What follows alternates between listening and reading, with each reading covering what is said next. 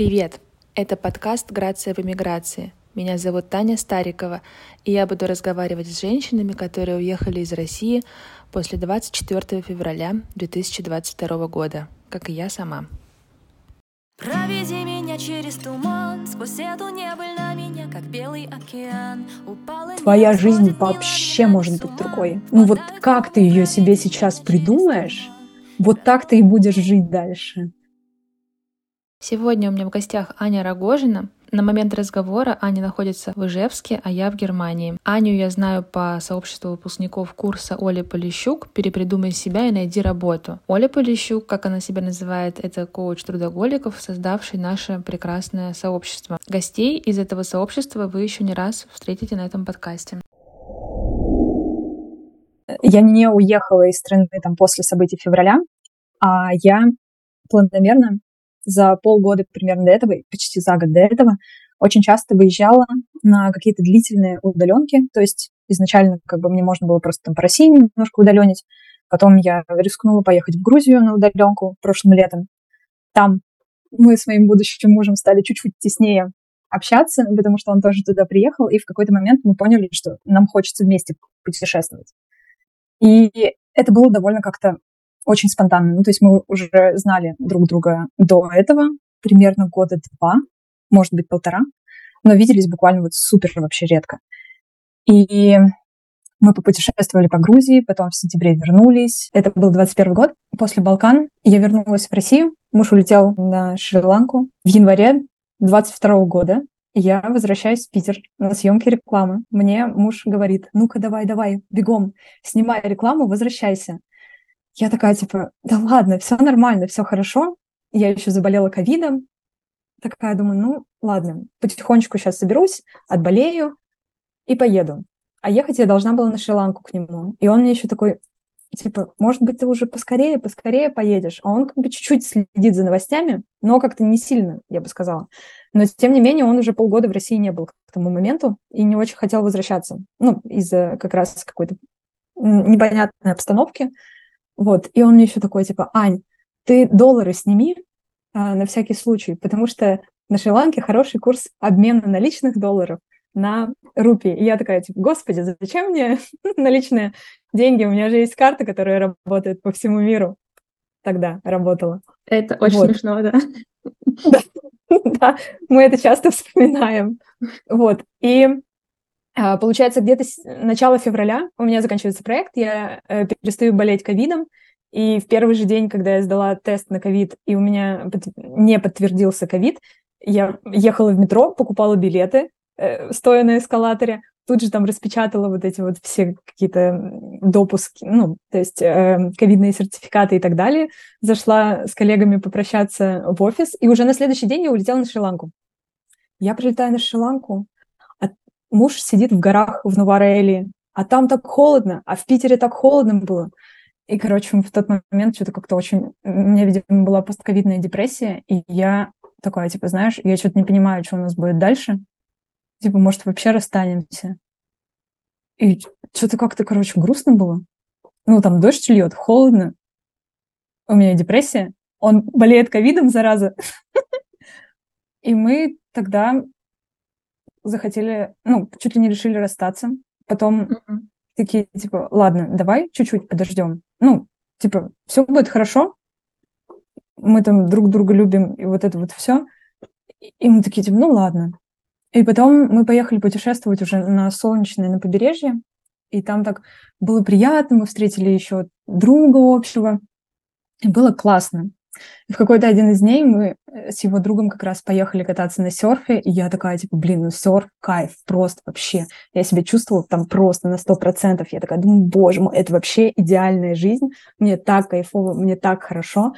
И друг уехал пораньше, а я еще там с таксистом что-то завозилась, короче, так. И я возвращаюсь в Мерису, э, и такая, типа, блин, Матвей, какого хрена? Он, короче, меня обсчитал, то, все. И Матвей такой, Ань, Ань, подожди, у меня новость началась. И я такая, пу. И все. И с того момента начались наши приключения. И мы, получается, встретили эти события на Шри-Ланке. а, куда потом приехало очень-очень много людей, а мы прям вот экстренно сбегали со Шри-Ланки, потому что а, у нас не было налички, у нас оказалось 200 долларов на двоих. Карты в этот момент отключали, и мы вот помчались в Дубай, чтобы снять доллары с карты. Мы заранее, еще до начала, планировали поехать в Дубай. А тут как будто бы это прям идеально, потому что нам нужно было уже лететь туда, снимать деньги с карты. И я, и у меня была мечта посетить э, всемирную выставку, которая была в Дубае в, этом, в том году. И мы такие, ладно, у нас есть 200 долларов, мы как-нибудь проживем в Дубае там 4 дня. Потом мы должны были лететь в Азербайджан, чтобы уже там карты новые делать и вот это вот все. И мы э, приезжаем в столицу Шри-Ланки, Коломбо, селимся там в отельчике. Ну, у нас еще есть какие-то деньги, еще карты чуть-чуть работают. Мы селимся в этом отельчике. Он такой старомусульманский район, старинный. я что-то, короче, я такая расстроена была. Я читаю эти новости, очень сильно расстраиваюсь, общаюсь там с какими-то, ну, своими близкими, понимаю, что они чуть ли как бы вот не поддерживают это все. Я очень была расстроена. И просто чуть ли не заребанная лежала в кровати. И он такой, типа, Аннушка, Аннушка, ну что ты так расстраиваешься? Аннушка, а ты выйдешь за меня замуж? Давай поженимся. И я такая, что? Ну, давай. Вот, и первая моя мысль была то, что, ладно, в общем-то, я никогда не была замужем, так что идея неплохая, можно попробовать. Вот, и мы уже полетели в Дубай, и там на какие-то гроши купили самое дешевое кольцо в Пандоре, чтобы оно хотя бы выглядело прилично. Вот, и мы встретились с подружкой тоже вот с одной из чата, Наташ, и мы такие, Наташ, Наташ, а сфоткай нас, пожалуйста, у Бурж-Халиф. Там еще сердечко такое красивое в Дубае, короче, есть в центре. Мы такие, Наташ, Наташ, сфоткай, пожалуйста, нас. А мы-то все знали. И он мне делает предложение, и Наташа такая, что? Это все подстроено было? Мы такие, ну да, да, это все построено, нам нужно документировать этот момент для наших близких, чтобы они не расстраивались, что у нас нет никакого какого-то подтверждения. Вот, и мы потом все карты раскрыли, сказали, что это все э, подстава, что все на самом деле уже было решено за несколько дней до. Вот, и потом мы уже поехали в Азербайджан э, делать карты и в Грузию жениться. Вот. Это было очень мило, на самом деле. И очень необычно, и очень нервно. А потом уже в Азербайджане мы побыли две недели, сделали там карту, потом мы поехали в Грузию, встретились там с друзьями, вот эта вот волна иммиграции, когда открываются там эти русские иммигрантский бар, там белорусский иммигрантский бар, и ты ходишь, там холодно в этом году, в том году было. И мы такие, боже мой, мы еще никогда не были в Тбилиси в таком состоянии. Но э, все равно в Тбилиси было довольно приятно в тот момент. Понятное дело, что цены там взлетели уже сразу, но было очень забавно, когда все-таки, боже мой, в Тбилиси так дорого, так дорого, Грузия это так дорого, так дорого, и все просто кучкуются в Тбилиси и не выезжают в соседние регионы. Ну, то есть там тот же самый Боржоми, Вместе, э, Телави какой-нибудь, там цены абсолютно такие же были. И мы в какой-то момент поняли, что долго сидеть в Тбилиси нельзя, и мы вот поехали уже, можно сказать так, путешествовать по стране, и мы благополучно дождались того момента, э, что все наши друзья уехали из Грузии, и мы не могли найти свидетелей на свадьбу. А в Грузии, мне кажется, в этом году, больше, э, этом и прошлом году, больше всего людей из России поженилось в Грузии. Потому что там, как в Лас-Вегасе, можно за один день прийти, подать заявление и пожениться сразу, сделать церемонию. А, и мы 16 апреля поехали в Сигнахи, город любви. Мы такие, о боже мой, вот это вот миллионы алых роз, песни Пугачевой и так далее. Мы, значит, поедем в Сигнахи, потому что на самом деле там проще было подать вот это заявление, чем в ЗАГСе в Доме юстиции в Тбилиси. Я думаю, что многие люди в этом году посещали это место, и в прошлом тоже, потому что там очень много всего можно сделать. Вот. И мы поехали в Сигнахи. Uh, у нас были переведенные наши паспорта, и все. Нам нужно было либо два местных свидетеля, у которых есть грузинский ID, либо нужны любые ребята, которые переведут свой паспорт или какой-нибудь свой айдишник на грузинский и станут нашими свидетелями. мы просто приезжаем такие типа, а можно нас поженить, пожалуйста? Но ну, у нас ни свидетелей, ничего нет. Они такие, ну ищите свидетелей, приходите завтра. И мы пошли к тетушке, которой я знала и у которой я была в ресторане несколько лет до, и мы такие, знаете, мы завтра хотим пожениться, но у нас нет свидетелей. И цветов у нас тоже нет. Он такой, ну я тебе завтра съезжу на рынок в Телаве, привезу цветов. И я такая, класс, у меня хотя бы будет свадебный букет. А со свидетелями, типа, что-нибудь придумаем. Я такая, ну супер, классно. И на следующий день мы, значит, такие, типа, надели свои красивые новые футболки, э, пошли к этой тетушке, выпили у нее вина. Она такая, типа, слушай, цветов не было, но была рассада маргариток. Будешь? И я такая, господи, я чуть не расплакалась в этот момент, потому что ты знаешь, как выглядят маргаритки? Это тоненький стебелек и малюсенький цветочек. И я такая, господи, что мне с этим делать? Я такая, боже мой, ладно, главное не расплакаться. Такая, типа, давайте сорвем вишню цветущую. У меня будет красивый букетик. Она такая, ну давай. И мы, значит, сделали мне букет. Она такая, типа, вы сейчас в ЗАГС пойдете, справа есть ресторан. Зайдите туда, скажите, тетя Лали сказала, что этим ребятам нужны свидетели попросите, чтобы они вам помогли. И мы такие, типа, окей, это наш свадебный квест. Мы выпили еще вина и пошли жениться. Ну вот, и мы, значит, зашли в этот ресторан, такие говорим, вот, типа, э, тетя Лали попросила, чтобы вы помогли нам жениться, нам нужны свидетели. Они такие, типа, да, не проблема. Отдали нам айдишники, мы пошли, зарегистрировали их, э, все, значит, там сидим, и такая женщина-регистратор такая, ну, пойдемте платить пошлину. Мы такие, класс. а мы такие уже, типа, как бы настроились, что нас сейчас, типа, поженят, ну, не знаю, хотя бы распишут и так далее. И мы просто выходим на улицу до такого, знаете, э, знаешь, столбик, короче, оплаты, оплачиваем, а мы немножко нервные и пьяненькие, ну, потому что мы в Грузии и женимся. и мы оплачиваем эту пошлину, и нас повели жениться. И там, и у нас была э, онлайн-свадьба для всех друзей. Мы поставили айфоны с трансляцией в Инстаграме и сказали всем друзьям, типа, вот мы женимся, заходите. И там играл вальс. Женщина говорила что-то на грузинском.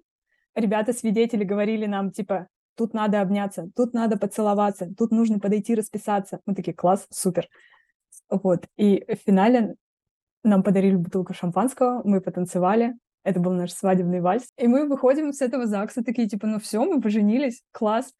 Сели на, на ступеньки перед, ЗАГ, перед ЗАГСом и выпили бутылку шампанского, которую нам подарили. Такие, типа, ну все, мы, в общем-то, поженились. Потом пошли к тетушке Лале, она нам накрыла стол, к нам приходили гостями собаки местные грузинские, которые даже немножко барагозили. Мы такие, ну, в общем-то, свадьба случилась, у нас были гости, все были пьяненькие, все было хорошо. И потом моего мужа забирают на контракт в Казахстан. А я такая, знаешь, я что-то не очень хочу лететь в Казахстан. Прям вот так, сразу. Я останусь в Анталии у морюшка. Он уезжает в Казахстан. Я остаюсь в Анталии. У меня вообще жизнь прекрасная. У меня там море по утрам, значит, ужин с красивым видом по вечерам. И муж такой, типа, а ты когда-нибудь в Казахстан-то приедешь? Ну, типа, come on. Мы с тобой как бы, типа, женаты вообще-то. Я такая, да-да-да, скоро-скоро-скоро. Я такая, ну знаешь, я типа не полечу сразу в Казахстан. Ты мне все уши прожужжал Кыргызстаном, и я полечу из Анталии в Кыргызстан еще на две недели отдыхать. Ну, как бы я при этом работала все время. То есть у меня удаленка, э, офис, условно говоря, удаленный, с 10 до 19 часов. И я такая беру отпуск, уезжаю в Кыргызстан ходить в горы на лошадях. Это было восхитительно четыре дня я просто там отдыхала, вообще ни с кем не разговаривала на русском, потому что там все были французы, и я на английском практиковала, прекрасно проводила там время. И потом уже приехала в Казахстан. В Казахстане мы пробыли почти полтора месяца, тоже попутешествовали по всей стране, эти каньоны, не каньоны, все остальное. И в сентябре я решила, что если я сижу в Казахстане, то, наверное, я смогу съездить к родителям, повидаться с ними. И я 8 сентября с огромной пачкой шоколадок Казахстан прилетаю в Россию, видаюсь с родителями, залетаю в Петербург в офис, всем, значит, там раскидываю эти шоколадки Казахстан, просыпаясь прекрасным воскресным утром от того, что я, кажется, все дела, в общем-то, в Петербурге сделала, и надо бы купить билеты. И утренним рейсом 21, кажется, сентября, в день, когда объявили мобилизацию, я улетаю обратно в Кыргызстан. А потом я прилетела в Кыргызстан, открываю телефон, а там мобилизация. И я такая, нифига себе, вот это я удачно улетела. И все, и мы вот так встречаем вторую волну эмиграции, получается, но уже теперь в Казахстане, ну там в Казахстане, Кыргызстане. И просто народ едет, едет, едет, едет. Но там уже, конечно, кошмар был. Там потому что вся Алмата, она была заполнена. Мы, встреч... мы потом из Алматы уехали в Бишкек. В Бишкеке тоже в хостеле Apple, там было очень много русских ребят, которые туда переехали, там просто каждый день кто-то новый, и эти постоянные разговоры, разговоры, разговоры об этом всем. И в какой-то момент мы поняли, что, наверное, нам пора уезжать оттуда, и уехали в Ташкент, где примерно то же самое происходило.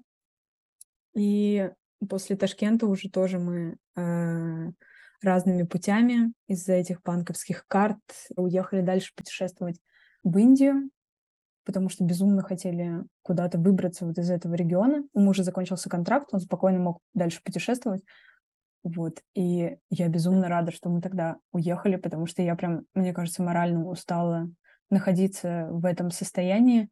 Это было так жестко. И ты постоянно в телефоне, ты постоянно все это мониторишь, у тебя ну, и тогда у нас еще компания, офис открывала новый, просто там какая-то координация, кто где находится, что происходит вообще со всеми сотрудниками. Это жестко было. И вот тогда, мне кажется, мы как-то еще больше стали себя успокаивать в том, что мы не иммигранты, мы путешествуем.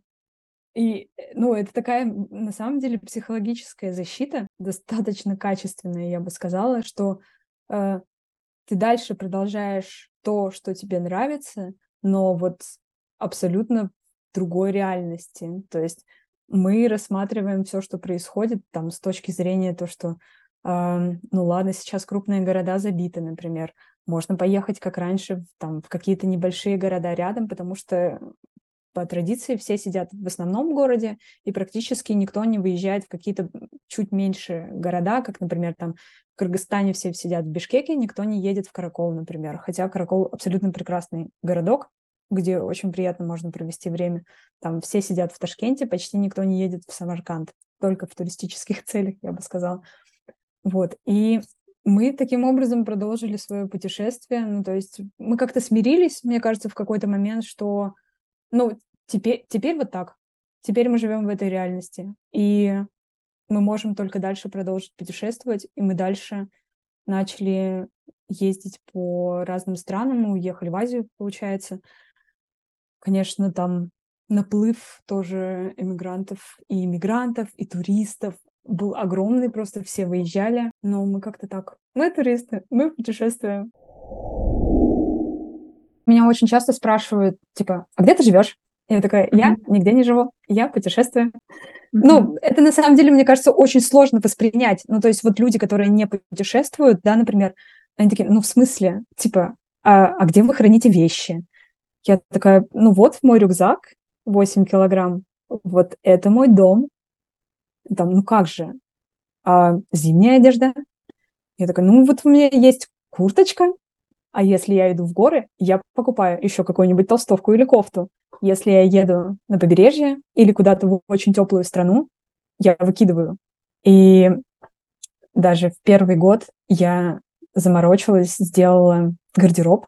То есть я сделала разбор со стилистом моего гардероба, и мы подобрали вещи. То есть она прям архетипы взяла за основу, что мне нравится, что не нравится, кем я хочу себя чувствовать.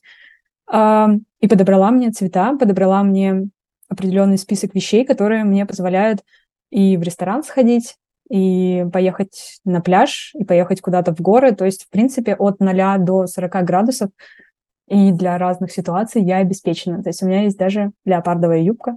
Знаешь, я вот заметила, например, сейчас, что ну, есть чуть-чуть более глубокий э, эффект от этого всего. Ну, по крайней мере, у меня.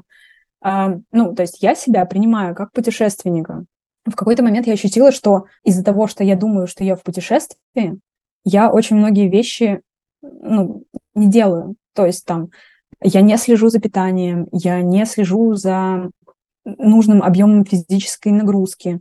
И то есть в какой-то момент я поняла, что я работаю, э, очень много достаточно стрессую, очень много перемещаюсь, и вот в этом вот всем нет какой-то э, гармоничной стабильности в длительное время, это очень негативно сказывается на состоянии всего организма. И я вот сейчас, наверное, делаю такую перезагрузку в плане того, что э, именно путешествую, я хочу жить так, как мне будет комфортно и гармонично, и не забивать на какие-то стандартные вещи. Это нужно обязательно поменять что-то в голове, и я пытаюсь это сейчас сделать, чтобы именно жить в путешествии и жить гармонично, а не так, как сейчас это происходило, потому что, ну, это скорее такие просто постоянные перемещения, перемещения, перемещения, в которых я скорее выживаю, а не живу так мне, так, как мне бы хотелось. И иногда, например, я понимаю, что я очень много путешествую, и мне как-то хочется вот на это все смотреть немножко под другим углом, и, может быть, какие-то условные исследования проводить или как знаешь, такой немножко антрополог, узнавать какую-то другую культуру, потому что в дальнейшем мне, конечно, хотелось бы вот этот весь опыт, который я сейчас получаю, его как-то по-другому трансформировать, ну, в принципе, вообще использовать. Вот. И хочется путешествовать больше, но гармоничнее. я бы вот так сказала. То есть получается, что поскольку э, вы в путешествии живете, то вам нужно всю свою жизнь перепридумывать, потому что когда ты живешь на месте, то есть какой-то устоявшийся порядок, как будто бы э, работа, друзья, зал, отдых. В путешествии ты сам с нуля себе собираешь жизнь. Ну да, да. Ну то есть ты, ну есть определенные паттерны, которыми ты живешь очень долгое время, а тут ты понимаешь, что твоя жизнь вообще может быть другой. Ну вот как ты ее себе сейчас придумаешь, вот так ты и будешь жить дальше. Получается, вы путешествуете, это означает, что вы постоянно проходите через некоторые ну, как бы изменения. То есть у вас новая страна или новый город, э, ну, по крайней мере, новая не знаю, там новая квартира. А у вас вот скорость прохождения через изменения она примерно совпадает, то есть вам легко быть вместе в этих изменениях, или у кого-то это быстрее, а кому-то сложнее дается? Мне кажется, примерно одинаково, но мне было сложно, например, все это время э, как-то адаптироваться, потому что у меня все равно довольно большой объем работы. У меня муж фрилансер, и он, в принципе, как бы работает, э, когда захочет, и у него могут быть целые дни свободные. И это прям очень круто. Я, на самом деле, ну, очень долгое время завидовала ему в этом. И сейчас я ушла на парт-тайм, у меня осталась половина там заработка, половина задач, я себя чувствую гораздо лучше, и я понимаю, что, ого, вот в таком формате, наверное, мне будет гораздо легче путешествовать, потому что, ну, ты не привязан к вот этому постоянному состоянию, что тебе нужно быть прям постоянно на связи и с хорошим интернетом. Да, и мне кажется, что в этом тоже большая роль а, окружения, потому что когда ты живешь в Москве, Москва город трудоголиков все-таки, ну, в большой степени. И это, mm. это прям, это видно, то есть ты, ты смотришь э, там в окно в 8 утра, все идут к метро, там вечером все едут домой, и, и весь как бы инфофон, он такой, что ты весь день на работе. Ну, может быть, в офисе, может быть, дома там последние годы, но все, все пробки, весь городской ритм жизни, он про то, что мы много работаем. У нас допоздна работают магазины, потому что мы только вечером туда можем попасть. Э, и в этом окружении, мне кажется, уйти на полстав — это не принято, это странно, об этом не хотят думать, этого очень сложно добиться как решение как от твоего работодателя, и на это очень сложно решиться самому, потому что это странно. И мне кажется, у меня в Москве какое-то время была парадигма, если я мало работаю, значит, я плохая. Э, и это тоже как Абсолютно. бы... Это выкручивает на максималке твои рабочие часы. В последнее время я как раз там мужу говорила, все, ты там хочешь в какой-нибудь свой Бангладеш, лети свой Бангладеш, а я вот поеду в Дарамсалу, у меня там буддисты, я там буду медитировать, смотреть на горы, ходить в лес, обниматься с деревьями, и вот все. И, ну, ты даешь пространство себе в первую очередь, даешь пространство другому человеку, чтобы он закрывал свои какие-то потребности там, ну, в путешествии в новых странах. А у меня потребность в том, чтобы побыть вот сама с собой, услышать себя и чуть-чуть заземлиться, наверное, чуть-чуть притормозить в этом всем. И вот в таком формате гораздо легче, конечно. Ну, то есть, когда вы именно разъезжаетесь, потом вы снова съезжаетесь. И такая довольно интересная свобода получается, потому что вот кому я не расскажу, все-таки нифига себе, типа такие раз на месяц разъехались, и нормально. Вот у меня сейчас муж в Грузии хайкует где-то там. Угу. Да, это тоже интересно. А, опять-таки, мне кажется, что если ты живешь в какой-то как бы традиционной реальности, то э, вам обоим что-то предписано. Если вы, вы придумываете жизнь с нуля, то вы думаете, как вам нравится, но два человека могут как бы расходиться во мнениях. И мне кажется классно, что вы даете друг другу свободу реализовывать собственные желания. Об этом, наверное, нужно договариваться, чтобы это было. Э, и классно, что у вас это получается. Да, мне кажется, ну, без этого очень сложно.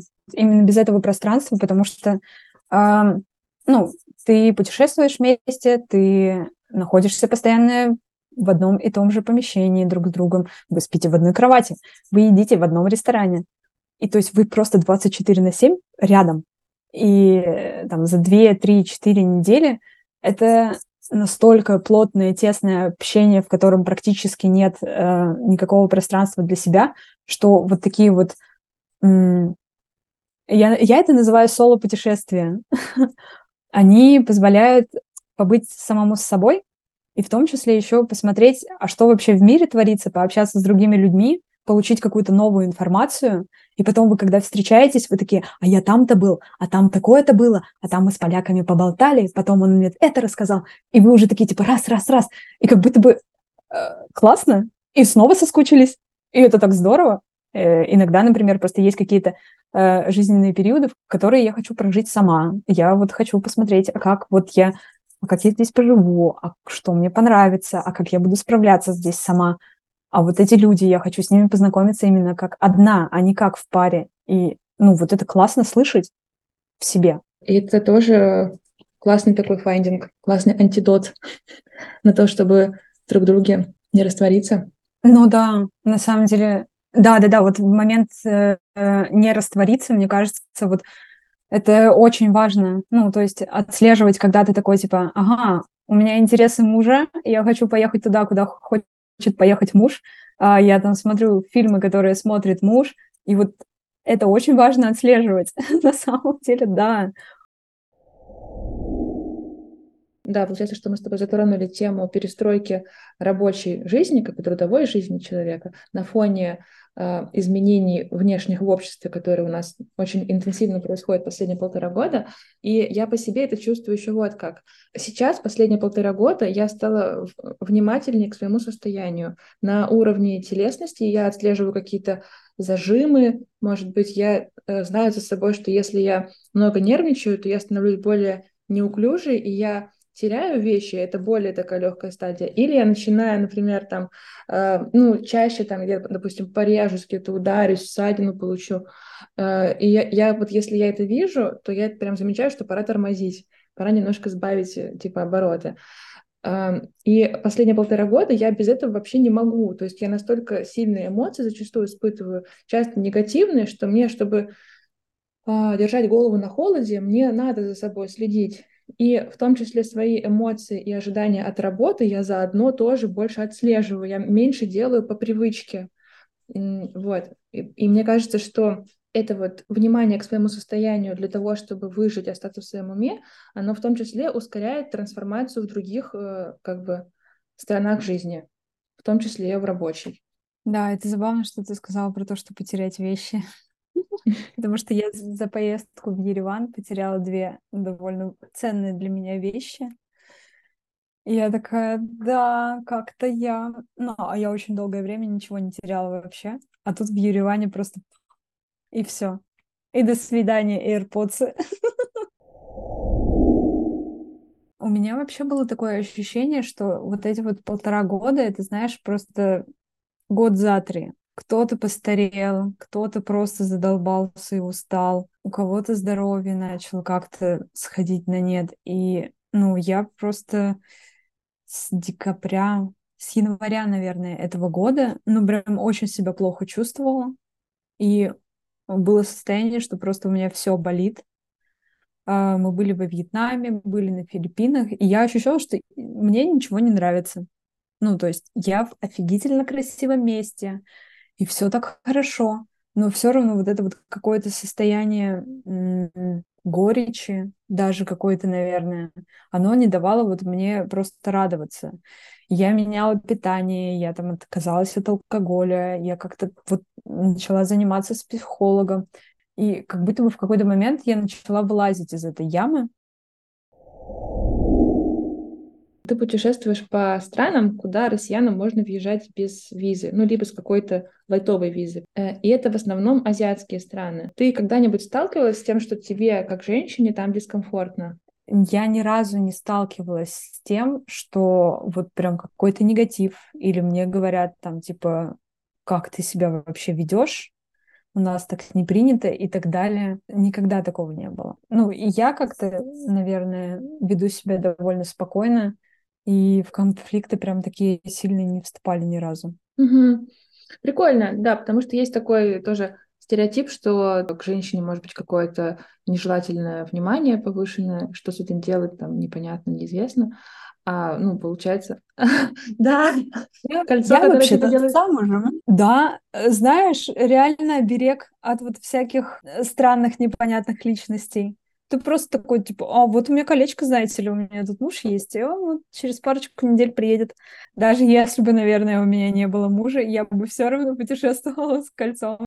Ну, прикольно, что, получается, это как э, там кольцо всевластия, кольцо э, этого Бильбо Бэггинса, который тебя делает невидимкой. Да, это, кстати, очень забавное, забавное сравнение в том плане, что, типа, да, ты такой, типа, и так я ухожу с радаров мужиков. Я нашла случайно несколько статей э, про чемпионат мира 2018 года, ну, про иностранных туристов в Москве, э, вот, что, мол, там везде обсуждалось, что там русские женщины охотно пускаются в приключения с иностранцами. Э, и, и там была статистика, что уже тогда, в 2018 году, э, на 100 женщин приходилось 86 мужчин, и, типа, это одна из причин вот такого интереса, что у нас просто не хватает мужчин. Я подумала, что сейчас, наверное, их еще меньше хватает. Э, и, ну, объективно, от цифр никуда не денешься. Мне кажется, в России найти сейчас себе пару, ну, стало сложнее.